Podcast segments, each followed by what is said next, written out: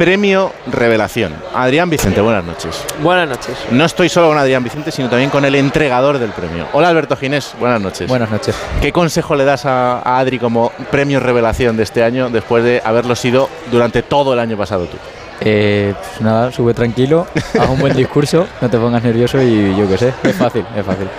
Luego hay muchas, muchas cámaras, muchos focos que, que se van pegando a ti por, por esa revelación, ¿no? ¿Eso cómo se lleva en el, en el primer impacto? Intenta que te dé igual. ya está. ¿Y tú cómo lo ves?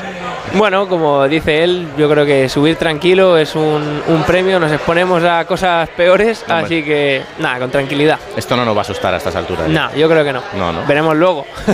Oye, 2023 ha sido un año fantástico. sí, la verdad que diría que ha sido el mejor año de, de mi carrera deportiva. Espero que el año que viene eh, sea superado. Así que bueno, vamos con todo. Tú ya tienes la plaza, o sea que ya... Ya, uh, tranquilidad. De, esa tranquilidad, esto se se mira al resto como, como, como por encima del hombro, ¿no? No, no, no, no. Eso nunca. No, bueno, pero que, que es verdad que, que cuando ya consigues ese objetivo, eh, entiendo que es como una liberación enorme de decir, venga, a partir de ahora yo me sigo preparando, pero disfruto de otra manera. Justo, sí, afrontan las competiciones un poquito diferentes sin ese estrés añadido de, de conseguir, de conseguir la clasificación. Entonces, pues es un valor añadido, puedes trabajar en, en otros objetivos que quizás eh, pensando en un preolímpico no puedes. Mm. Oye, Tokio fue muy diferente para, para los dos. Eh, tú llegaste y dijiste, yo lo gano todo y, y ya está. Y, y para ti llegar a Tokio fue un camino complicado. Sí, justo, ha sido, fue complicado como bien dices, hubo ahí mm, eh, una decisión que tuvo que tomar la comisión técnica, Hmm. me eligieron a mí, entonces fui yo el, el que fui. Eh, ese momento psicológico de atravesar la mejor competición del mundo y verte así, eh, ¿cómo se lleva? Bueno, tampoco le quise dar mucha drama, era yo lo afronté como una competición importante más, ya sea un mundial, un europeo, pues oye, unos Juegos Olímpicos, sí es cierto que el escenario cambia un poco, pero bueno, afrontarlo como una, una mm, competición de alto nivel como es Mm. y, y así. Eh, Alberto, el, el impacto de, de ganar aquella competición, eh, entiéndeme, ¿lo has llegado a odiar? Sí, un poco. Sí, O sea, a ver, hay veces que, que te parece estar tranquilo, estar un poco más a tu bola y sobre todo los primeros meses después era imposible. No, no, no- que al final se agradece también porque de, de por sí los deportes así como un poco más minoritarios tenemos poco, poca atención. Mm. Entonces, a ver, es quejarme un poco por vicio de que ahora tengo atención. eh, pero sí que es verdad que a veces, eh, o sentía a veces que era un poco de, demasiado y- o que no estaba acostumbrado y me superaba a veces. Ya. Eh, eh, fíjate que contigo me pasa una cosa, y es que creo que en, en este año tampoco se ha sido justo. Porque tú has seguido tu camino y has seguido preparándote para una prueba que, que- va cambiando y que está en, en un cambio constante desde Tokio hasta lo que va a ser París. Que has hecho cosas que han estado muy bien, pero que siempre se quedaba esa, esa frase como de, bueno, ganó el oro, pero ahora. Y es como, hostia, este chaval está trabajando por algo que, que quiere y que, y que sigue consiguiendo.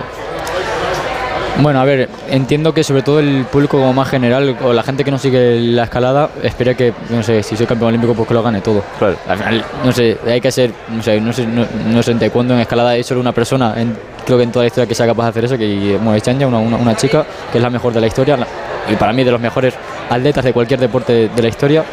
Pero, pero sí, al final, no que sé, nosotros sabemos dónde estamos, lo que queremos conseguir y tenemos que intentar que nos afecte lo que, lo que piense la gente. Hmm. Eh, ¿Cómo lo ves para la clasificación para París? ¿Cómo vas a encarar este principio de año 2024? Ahora un poco mejor. Después del último preolímpico, de las últimas competiciones, mucho mejor. El verano fue desastroso. Eh, hacía una competición buena, cuatro malas. eh, incluso la buena tampoco terminaba de tener buenas sensaciones. Pero al final de temporada llegamos muy bien. Conseguimos, no sé, tocar una tecla. No sé, bueno, no sé qué hizo mi entrenador. eh, creo que al final, no sé, rendía bien. eh, la cabeza me funcionaba bien. Y ha sido, la verdad es que ha sido todo maravilloso los últimos meses. Y es como, joder, me encuentro bien cuando se termina la temporada. pero, pero sí que es verdad que nos ha dado como un poco más de esperanza para el año que viene. Claro que sí. Eh, Adrián, Adriana también está clasificada, también tiene su plaza. Imagino que también es un, un gran apoyo el tener a alguien que, que ya ha pasado por todo ese camino de ganar la medalla, de, de esos nervios previos, lo que pasa después. El tenerla junto a ti también es importante. ¿no?